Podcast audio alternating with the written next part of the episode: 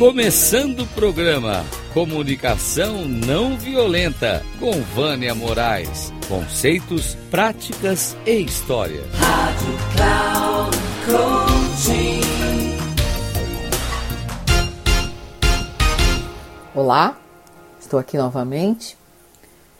E aí eu te pergunto: sua comunicação é boa?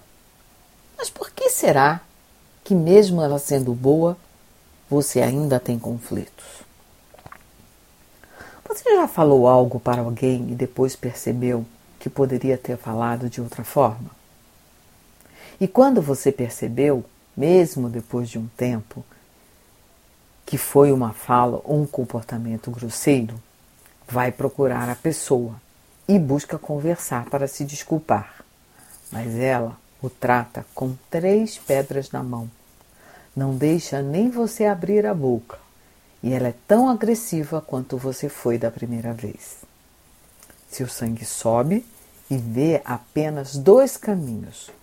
Ou entra em um embate, boca a boca, dizendo quanto ela é grosseira, quando você queria se desculpar e ela não deu espaço para te escutar, ou se encolhe e se acha a pior pessoa do mundo. Acredito que estas situações aconteçam em várias ocasiões. E se estamos no piloto automático, não percebemos que somos iguais ao outro. E por que o piloto automático? Porque é o caminho mais curto para se defender. Será que precisamos de necessidades diferentes ou ambos temos as mesmas? Na maioria das vezes, temos as mesmas necessidades. Mas, como não aprendemos a identificar nem o que sentimos nem o que precisamos, agimos de forma automática para lidar com a raiva que nos sobe a cabeça. Ou somos agressivos tanto quanto o outro, ou nos fechamos no casulo da vergonha ou da submissão. E de onde isso vem? Vem da forma como fomos ensinados quando crianças, pois muitos pais também não foram ensinados a lidar com o conflito. Muitos de nós sequer tivemos a oportunidade de argumentar, porque era proibido, e se buscássemos argumentar, muitas vezes ficávamos de castigo por desobediência. Alguém já passou por isso, por essa situação, ou foi somente eu? Eu ouvia da minha mãe e do meu pai: Não seja agressivo com o outro, mas se o outro for agressivo com você, não abaixe a cabeça, confronte da mesma forma, porque você não é capacho, capacho de ninguém. Alguns ainda ouviam. Eu lembro disso porque algumas pessoas me contavam. Se chegar em casa chorando, vai apanhar porque não resolveu o problema na rua. E muitas vezes acabávamos enfrentando com agressividade até maior ou esperava melhorar o conflito interno para não voltar para casa chorando. Outros pais, que também não sabiam lidar com conflito, podiam dizer: é melhor recuar para não ter conflito. Aí você engole a raiva e o choro e volta para casa para se acalmar. Não sei qual dessas formas é a pior, porque um sai atropelando e o outro se refugia dentro de si. O que ambos não sabem é que dessa forma vai criar uma crença estrutural que se tornará rígida e vai levar para toda a sua vida adulta. E não tem ideia do impacto que isso irá causar na sua vida em todos os papéis que irá exercer e afetará a sua saúde física, mental, emocional e espiritual. Quando temos conflitos, na sua grande maioria, revisitamos esse lugar de criança para lidarmos com as situações e poder crer que a nossa criança que clama por poder se defender, porque ela não sabe como fazer. Vale lembrar que isso é inconsciente. Lidar com conflitos requer, em primeiro lugar, trazer para a consciência saber que o conflito é bom, como diz Marshall, significa que existe algo vivo que precisamos olhar. Para aprender a lidar com conflitos, precisamos dar um passo para trás antes de sair tocando fogo nas palavras ou nos comportamentos que só tendem a piorar se agirmos da mesma forma. E tem sido isso o que temos visto mais em nossa sociedade. A paciência nos últimos anos está guardada em um lugar profundo por medo de ser pisoteada pelo outro.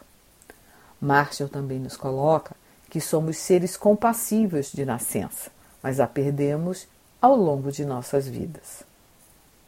Atualmente, as pessoas estão tão intolerantes, julgadoras, avaliadoras, críticas, e o medo está instaurado e o espaço para o diálogo cada vez menor.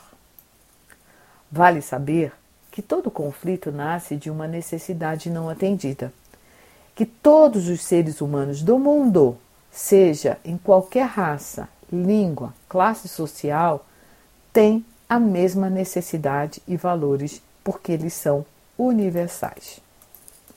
Segundo Marshall, é possível resolver praticamente qualquer conflito, satisfazendo a todos. O que precisamos é exercitar e ter muita paciência, ter vontade de estabelecer vínculos humanos e se permitir seguir os princípios da CNV, para que cheguemos a uma solução e que tudo faz parte de um processo de habilidade de aprendizagem. Vale ressaltar que todos nós, seres humanos, precisamos nos sentir pertencidos, e este senso de pertencimento, ele está além da necessidade de sobrevivência. Ele está relacionado com os vínculos que conquistamos ao longo de nossas vidas. E quando não acontece, nos sentimos muito mal. Alguns, para enganar a si mesmos, dizem que não precisam de ninguém, mas infelizmente isso é um ledo engano. Importante esclarecer que a solução do conflito não é levar o outro a fazer o que eu quero que isso que ele faça. E isso precisa estar claro para quem fala e para quem escuta. O que também tem sido um grande desafio, pois a grande maioria de nós já parte do pressuposto que o outro vai procurar me convencer. E aí o caldo está entornado novamente. Precisamos ter a clareza de que buscamos uma forma de nos relacionar da melhor maneira possível. E talvez não venhamos a ser grandes amigos, mas podemos construir uma relação melhor do que aquela que tínhamos, buscando atender às necessidades de ambos, pautando em, todos os valores universais que fazem parte de cada um de nós. O objetivo será buscar uma relação de respeito mútuo, valorizando todas as necessidades e ou valores universais de todos os lados e buscando estratégias que sejam satisfatórias para ambos. Podemos dizer que as necessidades são os recursos que a vida exige para nos sustentar. Assim como temos as necessidades físicas, como o ar, a água, a comida e o descanso, nós também temos as necessidades psicológicas, como compreensão, apoio, respeito, honestidade e significado. E como já disse anteriormente, vale lembrar todas as pessoas têm as mesmas necessidades universais, independentemente de nacionalidade, religião, gênero, classe social, classe econômica, educação, dentre outras. O que difere a necessidade de uma, de uma, uma outra pessoa, o que difere a necessidade de uma e de outra pessoa é a estratégia que ela utiliza para atender essa ou aquela necessidade. Precisamos ter clareza que necessidade não é o que eu quero que o outro faça. Necessidade é aquilo que é importante para mim. Na grande maioria dos conflitos, acontecem que as pessoas confundem necessidade com as estratégias. Então, como já disse e repito mais uma vez, necessidade é aquilo que é importante e a estratégia é o meio pela qual vou atender aquela necessidade. Quando ambas as partes saem da defensiva, quando ambas as partes saem da defensiva e percebem que todos têm uma verdade que precisa ser valorizada e que podemos olhar para as duas, abrimos espaço para buscar um lugar de verdade bom para ambos. Na CNV, temos quatro formas para escutar e receber frases difíceis de ouvir. A primeira é a submissão, ou se culpar, que é quando julgamos a nós mesmos e as frases que mais utilizamos são: Ah, é culpa, a culpa é minha, eu sou egoísta, eu deveria ter falado ou feito de outra maneira. Ah, eu faço tudo errado. Olha, não dou uma bola dentro. A segunda é a imposição. É quando eu culpo o outro, eu julgo o outro. Você é egoísta, você de deveria ter feito dessa forma, ou você deveria ter falado assim ou assado, você tem que fazer assim ou assado. Tanto na submissão quanto na imposição, o que vale é o ganha e perde, o certo e errado, o bom e o mal. Só se vêem duas saídas: ou é isso ou é aquilo.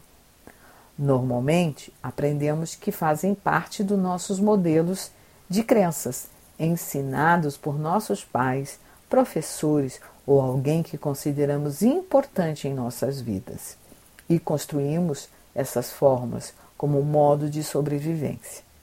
Expressamos nossas necessidades. Expressar nossas necessidades é difícil, pois a sociedade nos ensinou a criticar, xingar e nossa comunicação muitas vezes ela é desagregadora. As duas outras formas, que é a número 3, é a autoempatia. É quando eu escuto meus próprios sentimentos e necessidades e eu posso perguntar para o outro ou para mim mesma o que me ouviu falar. É quando eu me pergunto o que, que eu estou sentindo, o que, que é importante para mim, o que, que eu estou pensando, para que eu possa me conectar comigo mesma. A segunda forma é a empatia. É quando me conecto com o outro para escutar os seus sentimentos e necessidade por trás das palavras. Ou seja, o que é importante para ele. E eu posso dizer: quando você diz isso, significa que você está sentindo isso e você precisa daquilo Tanto na autoempatia quanto na empatia, procuramos o ganha-ganha, incluindo todas as possibilidades, e ambas requerem treino e prática para renunciar ao orgulho e ao julgamento em busca da autenticidade.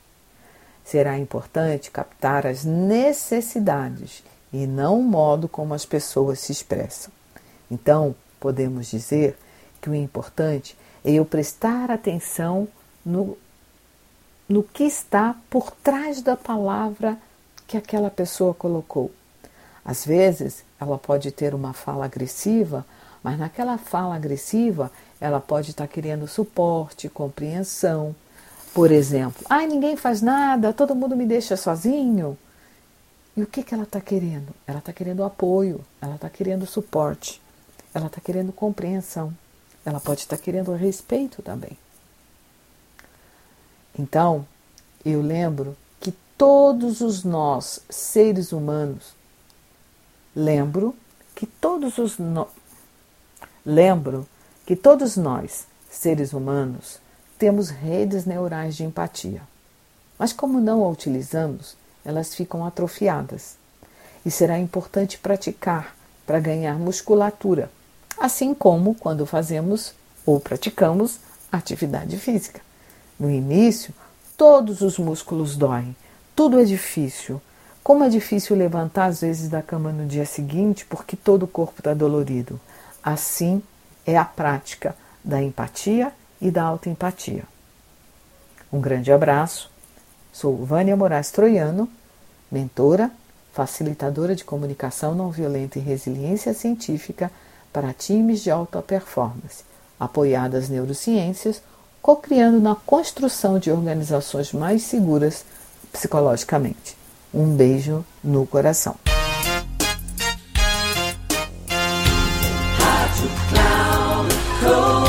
Chegamos ao fim de mais um Comunicação Não Violenta com Vânia Moraes. Conceitos, práticas e histórias. Rádio Cloud Coaching.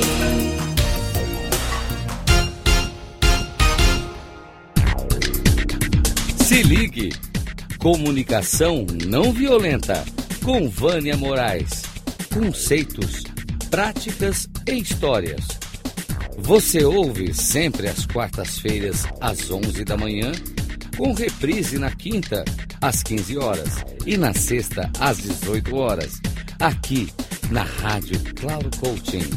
Acesse o nosso site radio.cloudcoaching.com.br e baixe nosso aplicativo na Google Store.